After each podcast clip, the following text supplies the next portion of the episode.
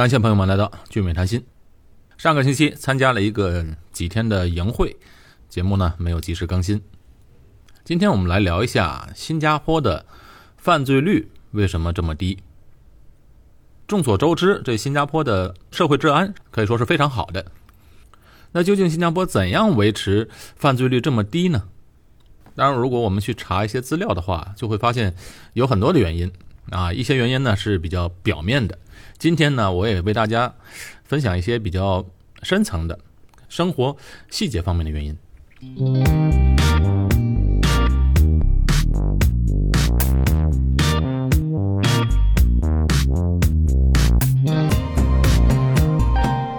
有一次啊，在一个国际性的论坛上，欧美国家的一位主持人曾经就对新加坡的副总理尚达曼说。等于是说质问或者批评他说，新加坡为什么没有媒体自由？提到这个事儿呢，咱先说一个小插曲，在新加坡啊是不能随便办报纸，不能随便开设媒体、开设电视台的啊，它不像一些西方国家，这些呢都是受到政府严格管制的。曾经有一位大家都知道的人在新加坡办过报纸，这个人是谁呢？一提大家都知道，这个人就是。金庸，没错，就是写武侠小说的金庸。一九六六年的时候啊，这位武侠小说大师，当时他是香港《明报》的社长啊。金庸来到新加坡和马来西亚考察，他就看到在当时的新加坡的华文的报纸只有《南洋商报》和《星洲日报》两家，可是这里的华族人口又占绝大多数，哎，他就觉得是个商机。这金庸这本人呢，他不光是武侠小说大师，而且也是个生意人。他呢也了解到，在新加坡还有另外一个办报纸的人，这个人呢就是当时卖那个驱风油的大王梁润之。一九六一年的时候，在马来西亚办了一个报纸，叫做《新生日报》。后来呢，就搬到新加坡继续出版。所以这两个人一拍即合，就合作，一人出资一半。共出资一百万来办这份报纸。这梁先生呢，原有的是《新生日报》，而金庸呢，在香港办的是《明报》，所以就这样呢，各取一个字，把这份新的报纸叫做《新明日报》。所以《新明日报》呢，在一九六七年三月十八日就创刊了。当年的报纸啊，副刊是个关键，因为副刊呢，上边连载金庸的《笑傲江湖》。就跟着金庸的香港的《明报》啊的副刊同时发，所以这下就《新明日报》呢很快就开始赚钱了。但是呢，到了七十年代末的时候啊，新加坡和马来西亚两地的政府啊就修改法律，就限制外籍人士办报纸，就规定外籍人士不能持股啊超过百分之三，所以金庸呢就没办法做下去了，只能退出新加坡和马来西亚的两地的《新民日报》。当然，这《新民日报》呢一直保留至今，现在还有呢。不过现在啊，只能沦为一个小报了。好，回到今天主题，这欧美国家的这位主持人啊，就是质问新加坡副总理尚达曼说：“新加坡为什么没有媒体自由？”所以尚达曼就回答啊：“新闻自由不是我们追求的唯一的自由。”他说了很多方面的自由，其中呢就说到了我们的民众啊，要的是一个。啊，不管是女性还是儿童，在晚上放心的走在大街上的一个自由。哎，这句话说完了，让很多人都深有同感。这西方记者们也没什么话说了，因为大家都知道，在西方很多国家呢，晚上出门是不安全的。所以在新加坡居住呢，它是一个安全非常有保障，孩子去上学呀，也不用担心治安问题，也不用担心在学校有学校的霸凌问题，孩子也不会受到欺负。女孩晚上回家，家人也不用操心。我想这些啊，比能不能自由的办报纸、办电视台来的更实际，因为这个呢，跟每个人的生活有更密切的关系。那么，新加坡是不是世界上最安全的国家呢？在全世界各城市比较啊，新加坡和东京都是名列全世界最安全的城市。当然了。没有什么绝对安全的地方，低犯罪率啊，它不等于没有犯罪。不过整体上呢，新加坡确实还是一个很安全的城市。起码呢，晚上女孩在外面你不用太担心。许多孩子们放学后呢，都是自己坐公交车或者坐地铁回家，有的离家近呢，自己走路回家的。而且在新加坡还有一个现象，就是许多人来到新加坡后啊，发现，其实在这里很少能看到警察。如果旅游的人来，在机场肯定是能看到警察的，因为机场呢，它是有持枪警察和军人巡逻的，有时只是警察，有的是警察和军人一起。哎，如果你仔细观察，他们的制服是不一样的。通常呢，他们巡逻是三个人，走在最前面带队的，穿深蓝色制服的那个是警察，走在后面的两个人呢是军人。因为队内的安保啊，一定是警察的工作，所以军人呢要服从警察指挥。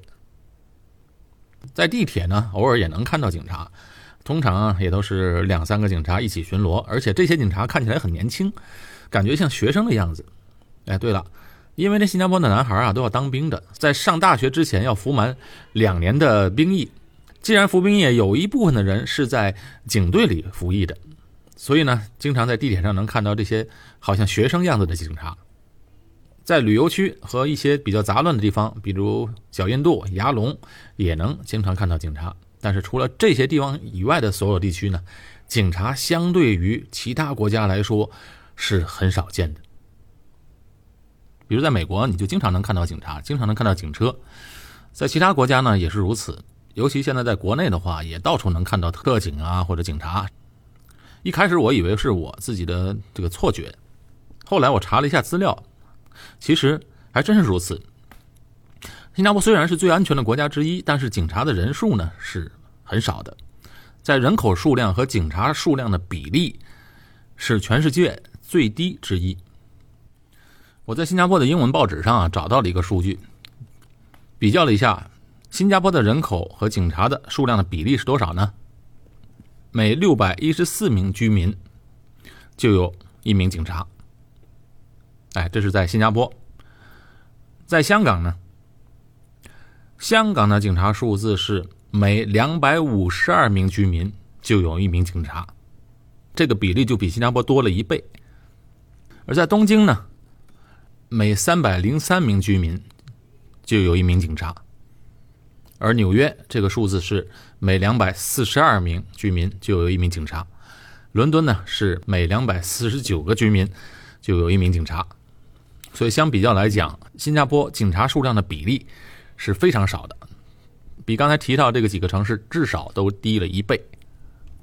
哎，所以你看，我们通常心理上感觉警察多了安全，但是其实从数据上来看，它警察多不一定就非常安全。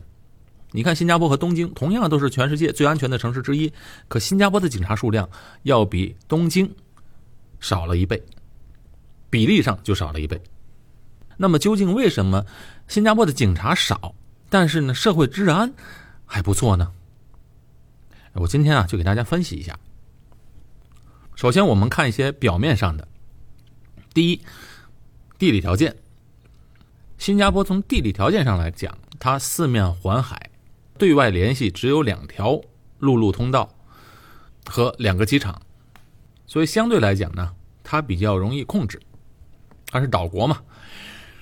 首先，毒品就不容易进入了，因为走航空的通道应该是绝对不可能的。那只唯一的可能就是两条陆路的通道。那两条陆路的通道呢，当然入关呢检查是非常严格，所以呢，毒品它不容易隐藏。恐怖分子也是想在这儿发动一些恐怖袭击的话，那你要运进一些武器什么的，不大容易。那你说从海上开一条船偷偷靠岸吗？因为现在整个的海岸线呢都是无人机在巡逻，所以根本逃脱不了。而且呢，因为它是岛国，所以你在这边如果犯罪呢，也不容易隐藏，啊，在新加坡很少很少极少发生劫人质的事件，因为你劫了劫去哪儿？你出关不容易出，你在这儿隐藏起来也不容易隐藏，所以无论是犯罪分子和恐怖分子，在新加坡搞事儿的难度是比较大的。再有呢，就是法律层面上，大家都知道新加坡的法律严明，非常严格。就绝对不可以拥有枪支的，枪支首先根本就不合法。你要说在新加坡藏把枪，应该是没有这个可能。不光是枪，就连那种稍微大一点的弹弓啊，我们小时玩那种弹弓，在新加坡都不能带进来。法律呢严格，执行起来也非常严格。控制毒品呢，这贩毒有死刑，所以它的毒品方面管控的就比较好。毒品方面管控的好，那和毒品相关的种种的犯罪行为也自然就不存在了。你比如在美国，这个跟毒品相关的犯罪那就多了去了，所以在新加坡呢，就少了很多很多这样的事情。而且这些新加坡呢，也看不到黑帮、黑社会，有也算是有一些私会长，但是很小，成不了什么气候。而且这个地方呢，也看不到什么小流氓，街上呢也看不到什么闲人，嗯，也没有什么废弃的建筑物啊，没有贫民区，这些犯罪的温床和条件它就不存在。尤其一些小偷小摸都很少。因为如果偷东西被抓的话，是要见报纸的，你那个照片要放在报纸上，猥亵罪啊，是非礼罪啊，这些照片都贴在报纸上。你不光是要坐牢，这个根本以后就没脸见人了，这方面是非常非常严格的。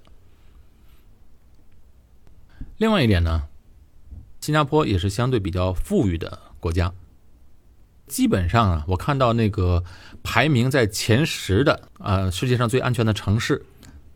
都是那些比较富裕的地方，人均收入都比较高。这些地方呢，不光是国家富裕，人们的收入也比较高。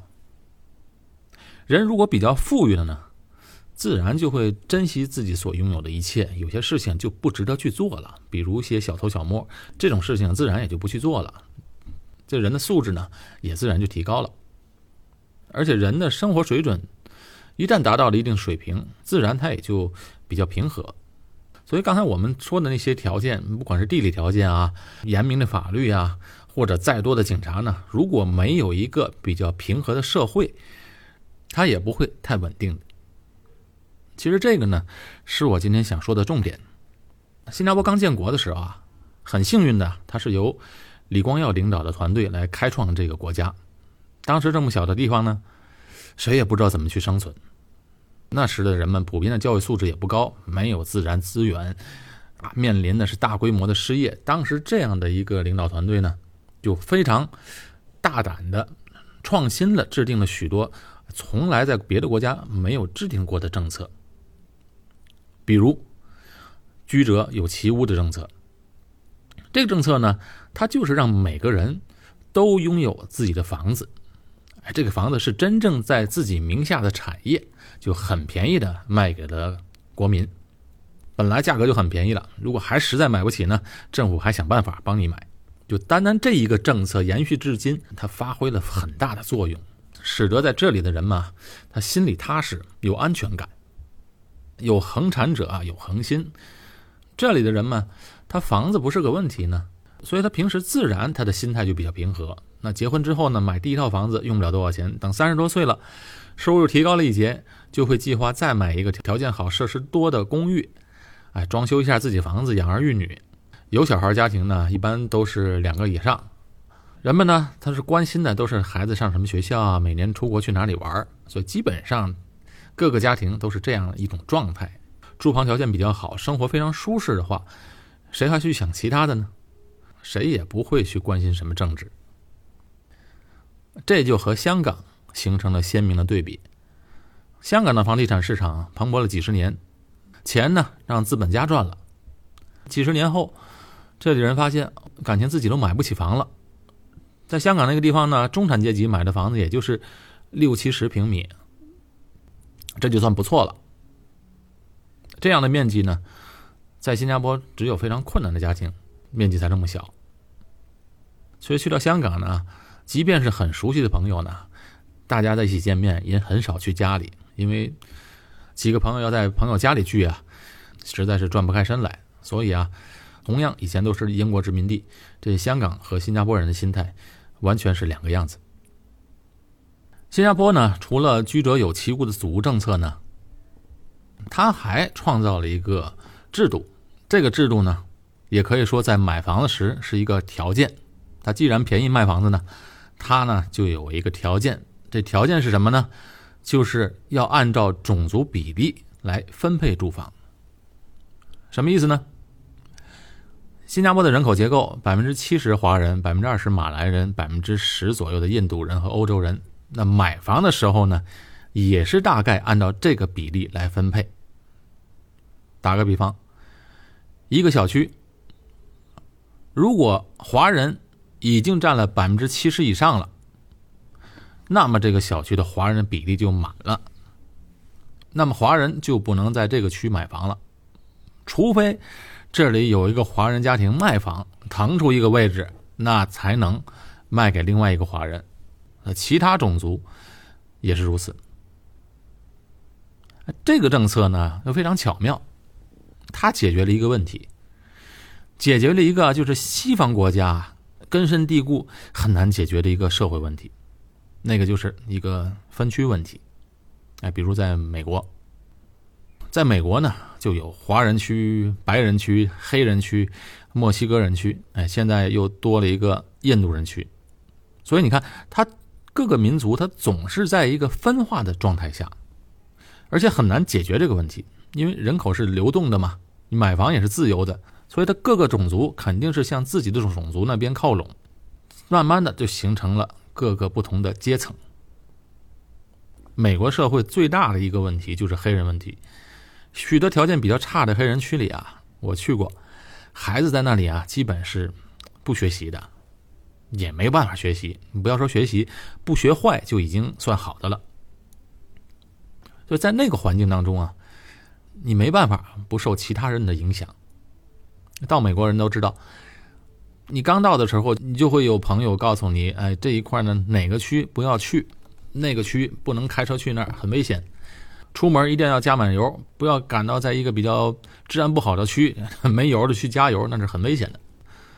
在那个环境下，你很难挣脱那个阶层。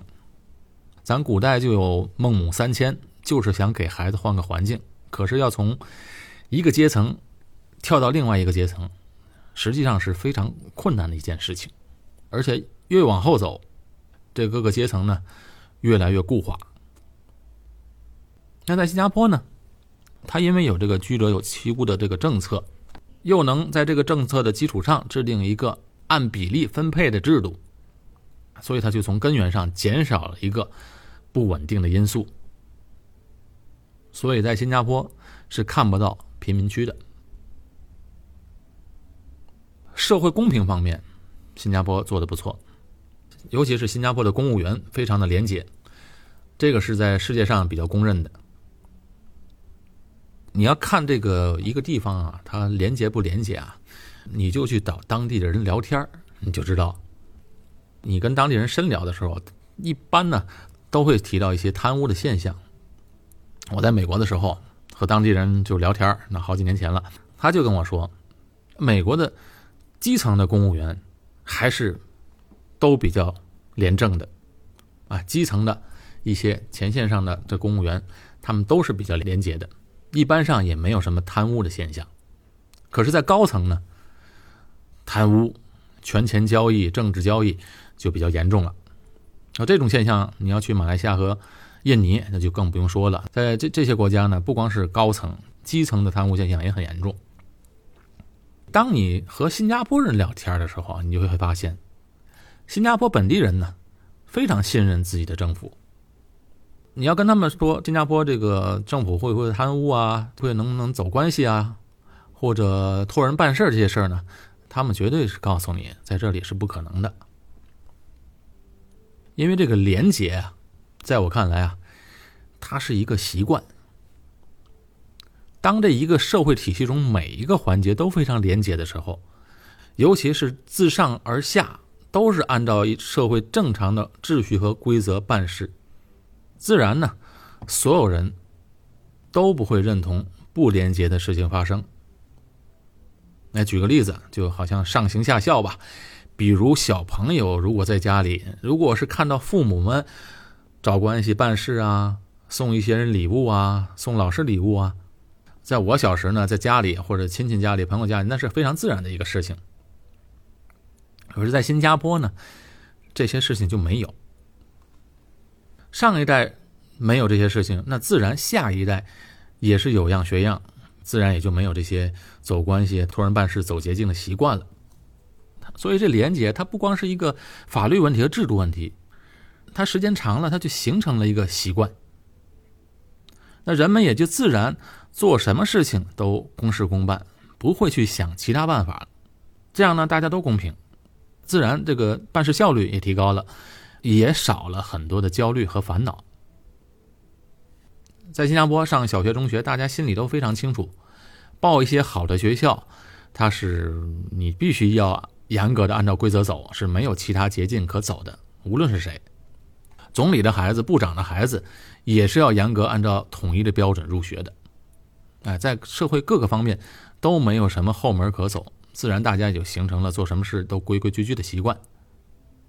当然，绝对公平也是不可能的，因为同样是孩子。他生在不同的家庭里啊，他的命运也不一样。家庭条件比较好的孩子呢，得到的教育资源肯定比家庭条件一般的要好得多。那今后得到的社会资源也比较多。而且呢，这个有钱的家庭呢，通常他只能是越来越有钱，哎，这是大概率的事情。所以这个现象呢，也是今年这个新加坡国庆上啊，新加坡总理演讲时啊。也是比较关注这一方面，现在就有这个阶层固化的趋势，所以今年国庆上呢，新加坡宣布了两个事儿，一个是呢，今年呢这个大学费用就下调，幼儿园的费用也下调，呃，幼儿园的费用不是下调，而是给更多的津贴，所以今年呢，在教育方面呢，就给了大量的补贴，就是让每个家庭的学费的负担不要这么大。另外呢，对于本国居民的幼儿园的费用也是大量减少。公立幼儿园的费用呢，根据家庭的收入，收入越低，补贴越大。最少的一个档，每个月的幼儿园费用只需要几块钱。当然了，宣布这些措施呢，也是为了明年的选举，哎，提前预备一些民意基础。新加坡呢，每五年选举一次。每次大选前的一两年啊，政府都会推出一些比较实惠利民的措施。哎，昨天又公布一个措施，就是在新加坡买政府组啊，收入上限从每月收入的一万二提高到了一万四。简单来说，就是这政府组屋能覆盖到人群就更多了啊，百分之八十以上的人都可以覆盖得到。这也是民主国家的一些选举和施政的策略吧。他把一些好的政策放在大选之前，选举过后尘埃落定之后，一般这时候政府就会推出一些啊啊不太受人们欢迎的政策，但是呢又对新加坡未来长期发展至关重要的，比如一般都是大选过后呢放宽外国人在新加坡的啊工作的人数啊，放宽移民政策等等。在新加坡这个社会呢，人们互相帮助的。一个社会基础还是普遍存在的啊，见义勇为这个词儿在新加坡不常听到，因为普遍上大家都会主动去帮助别人。你比如你在马路上问个路啊什么的，都会主动去帮助的啊。再比如在大街上看到老人跌倒，或者有人身体不适后晕倒，这时候普遍上大家都会主动上去帮忙的。我的一个朋友啊，他呢本身身体是。低血糖，有一次呢，就莫名其妙在马路上晕倒了，这是几年前的事情了。于是呢，有人就把他送到了医院，在医院里呢，他慢慢醒过来，到现在他也不知道是谁送他去医院。嗯，在大街上，在新加坡的大街上，很少看到打架或者欺负人的事情。一般出现这种打架的事儿啊，欺负人的事儿啊，男士们都会主动上来干预的，不会说大家站在旁边围观看热闹。哎一般都是主动去干预的。这边的男人呢，都当过兵，受过军事训练，一般上呢，他也不怕事儿。而且呢，这些年来啊，新加坡警察的宣传上啊，就是要教育民众注意反恐，对一些可疑的事情或者可疑的人，教育大家主动报警，或者在手机上的警察的 App 上给警察发信息。所以这些细节呢，也是新加坡整体犯罪率低的关键。还有一个制度，提供了自上而下沟通的一个管道。这个就是接见选民的制度。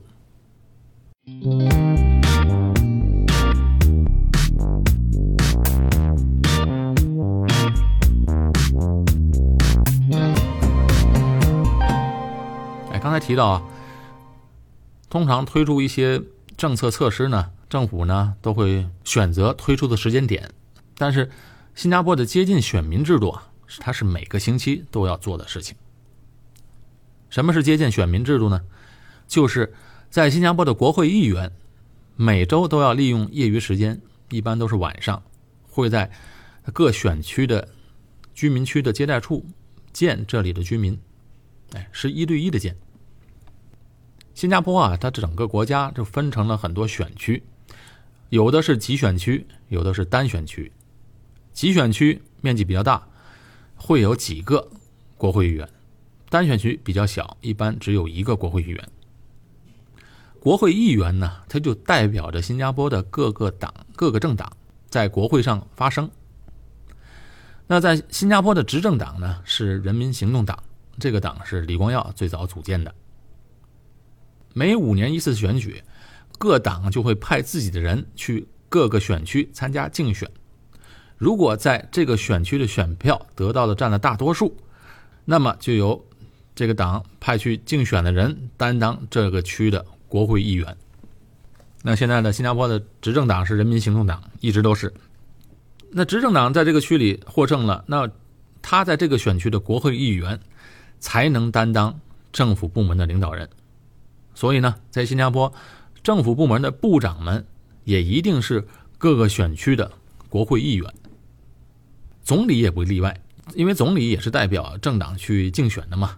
所以，李光耀生前一直是丹绒巴葛的这个区的国会议员。那现任总理李显龙呢？他是红帽桥集选区的议员。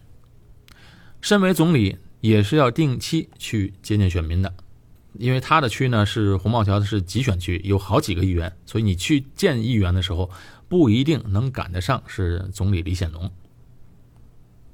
什么人可以去见国会议员呢？任何人。都可以去见，只要你是这个区的居民，啊，不管你是本国人还是外国人，你都可以去见他。一般都是在各个祖屋区啊，楼下的有一个小房间，哎，在新加坡啊，这个叫居民联络所，相当于国内的居委会。在这里的居委会里面的工作人员都是义工，他们都是利用自己的个人时间啊，来为居民服务，哎，包括平时举办一些活动啊。什么的都是由义工们团体来负责的。接待选民这个事儿呢，这些义工们就会帮忙排号、登记、做记录。国会议员们呢，他们都没保镖，接待选民呢，也都是自己开车来。只有总理李显龙来接待的时候，能看得到警察。顺便说一句啊，在新加坡看到总理李显龙那是挺容易的，是一个事情。经常在公园啊能看到他跑步，我在很多场合都看到过他。有一次在植物园里面，我在那里逛，哎，突然身边跑过去三个人，一看原来是李显龙，一前一后两个保镖跟着他一起跑。我女儿现在刚上中学，就开始戴牙套，每个月啊都会去国立牙科中心。前两个月去的时候啊，我侄女那次刚好陪着她去。他们就去牙科中心上电梯，哎，上了电梯后，中间一层楼停了下来，上来三个人，一看 原来是总理李显龙，还有另外两个人，估计是保镖，还打了个招呼。看到这边的总理，让我那个侄女兴奋的不得了。看来这总理啊，他也是去看牙医的。新加坡总理李显龙啊，他非常重视锻炼。他呢，在九十年代的时候啊还患上过癌症。淋巴癌也算是一个抗癌斗士。好，通常来见国会议员的人嘛，都有什么事儿呢？大大小小的事情都有。有些其实呢，也是一些芝麻绿豆的琐事。当然，在外人看来是不起眼的琐事，但是在当事人眼中呢，可能却是一个至关重要的大事。哎，有些事情呢。也比较棘手，哎，通常来见议员的事情呢，都是比较棘手的事情。比如有一些比较贫困家庭呢，他希望能申请到政府组屋租，政府组屋租，因为有的家庭遇到困难，有的人呢离婚，原来的屋子呢又被妻子卖掉，发生这些事情的时候呢，在其他管道没办法解决的事情呢，通常都会来找议员解决。议员呢，通常呢都会想办法帮助他解决，或者呢把他引导到一个能够帮到他的部门。议员也都会主动的帮这些人去写信，去各个政府部门去处理这些事情。刚好两个礼拜以前，我一个朋友啊，他出了一件哎比较麻烦的事情，他呢就去找议员。什么事呢？他啊，请了一位女佣，换了一位女佣，就是之前那位女佣离开了，来了一个新的女佣。这新的女佣啊，来到他家里刚干了三天，前两天好好的，第三天出事了。出了什么事呢？中风了。这位女佣四十岁，在他工作到第三天的时候，突然感到身体不适。他自己可能身体有感觉，知道严重性，所以我这朋友赶紧就带他去诊所去看。到了诊所，医生一量，哇，血压两百。医生赶快让他紧急去叫救护车去医院。还好，算是到了医院呢，比较及时，就抢救过来了。算是轻微的中风，现在手只是有一点麻痹，没什么大碍，哎，头脑都很清醒。如果这耽搁时间长了，超过两三个小时以上，那个就比较危险了。很可能人就过去了。那既然抢救过来了，身体是没事的，但是呢，面对一个问题，就是账单谁来付？这女佣虽然去的是政府医院，住的也是最低一级的病房，最便宜的病房，他可是他在重症室里面，ICU 里面住了好几天，住了好几天之后，这账单就已经接近一万了。这个钱怎么付呢？按照规定，女佣在他家里打工，那他就是女佣的雇主，他有什么事，雇主是要负责的。你看，这我朋友就有点着急，及时把他送去医院抢救。可是账单怎么办呢？而且医生说了，这种情况啊，在新加坡一般要留医三十天，哎，才能出具证明，就是让他，因为这个女佣也想回家嘛。让他可以出院坐飞机回家乡。如果医生不出这证明，这个也上不了飞机。那我这个朋友急了，三十天的账单，这得多少钱呢？而且这个女佣呢，这个女佣啊，其实她自己也有责任，因为他自己有所隐瞒，来这工作，自己声明呢身体状况良好，但是来这第三天就中风。你看，他去医院的时候，我朋友就给他带他那些。个人用用品到医院嘛，就才发现原来他的这包里啊都一直在放着药，啊，他一直要长期服药的，只是啊他不想让别人看到。好，那女佣有没有保险来报呢？有的。女佣来到新加坡啊，雇主是需要买保险的，一般都是在女佣中介那买保险嘛，一般买的也都是基本保额，两年大概三百块钱左右的保费。但是每年的上限呢，只有一万五，这和本地居民不一样。本地居民呢，他的保费高嘛，所以他一般每个人都有一百五十万的保额。但是这个女佣呢，才有一万五，也就是说这一一万五只能一些，呃，伤风感冒或者一些简单的住院吧，还可以。但是这种抢救呢，钱肯定是不够了，所以这账单呢，马上就要超了。如果超出的部分呢，我朋友是需要负责的。这几天就到一万了，这接下来一个月怎么办？像遇到这种棘手的问题，他想到最后，他也想不出什么办法了。没办法，最后呢，他就去找国会议员。到了接见选民那一天，去了居居委会排队见议员。这么巧，这个区的国会议员啊，之前也是一位医生，而且呢，他现任是新加坡的部长，是什么部呢？是卫生部的部长。刚好管这医疗口的事儿，这议员呢了解到这个情况呢比较复杂，也知道我这朋友啊有点倒霉，女佣刚来第三天就出事儿，所以呢，他最后的写了一封信，写给谁呢？写给这医院的主治医生，就说尽量在女佣身体条件良好、允许的情况下，尽量让她早出院。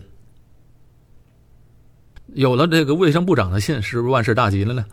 不，还不是，事情还没完。因为啊，虽然是卫生部长的亲笔信，只管医院的，但是医生呢，还却不买账。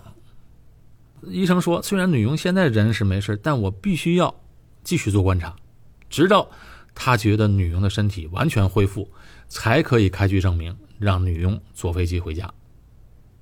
所以我这朋友啊，那几天啊，就每天往医院跑。你看，请了个女佣啊，还不够他折腾的，还得经常去医院照看。好在啊，后来这个女佣呢，身体恢复的比较快，她就从重症室啊转到了普通病房，所以每天的费用呢就减少了很多。到最后，这个事儿也圆满解决了，因为后来医生呢看到他身体恢复的挺快，就同意让他出院。但同意上让他出院呢，也必须要经过女佣本人同意出院才行。呃，出院的时候，医院的人工作人员还跟女佣说明说：“你这种情况虽然目前感觉恢复挺好，但是一般呢，我们都会继续让这个病人多住一段时间。而且你住这段时间，你的雇主是要承担你医药费的。”医院就给他签字之前呢，跟他这么说的。但这个女佣呢，也是很感激我这个朋友。哎说太添麻烦了，刚做了三天，自己就进了医院，连累他们了。而且他很感激我这位朋友呢，说呢，如果这个事儿发生在他的家乡，啊，他是菲律宾的，如果在他家乡的街上中风啊，他是没人管的，而且也不可能像在新加坡呢得到能够及时的治疗，因为他这个当时挺严重的时候啊，救护车送到了附近的医院，附近的医院呢就及时给他抢救，然后呢。又转了一次院，转到这个条件更好的医院去治疗，也算他是命大吧。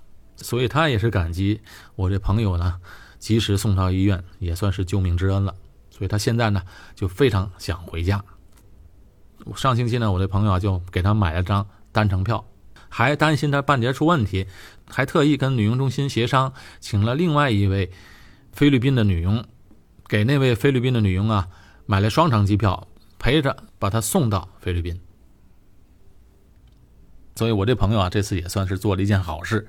哎，他就说以后啊，再请女佣一定要把保险买到最高，不能再这样了。如果他这保险保额，比如说五万、十万的话，他根本就不用担心这个事情了。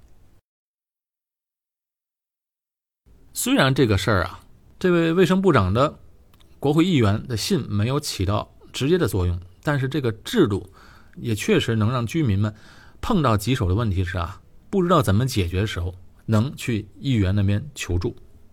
所以你看，这样他上下呢就有一个沟通，政府部门的最高部门和普通的民众能够一对一的见面沟通，上下通气儿，所以他能够解决很多的问题，使这个社会呢多了一条沟通的管道，多了一份关心，减少了啊无助的情况的发生。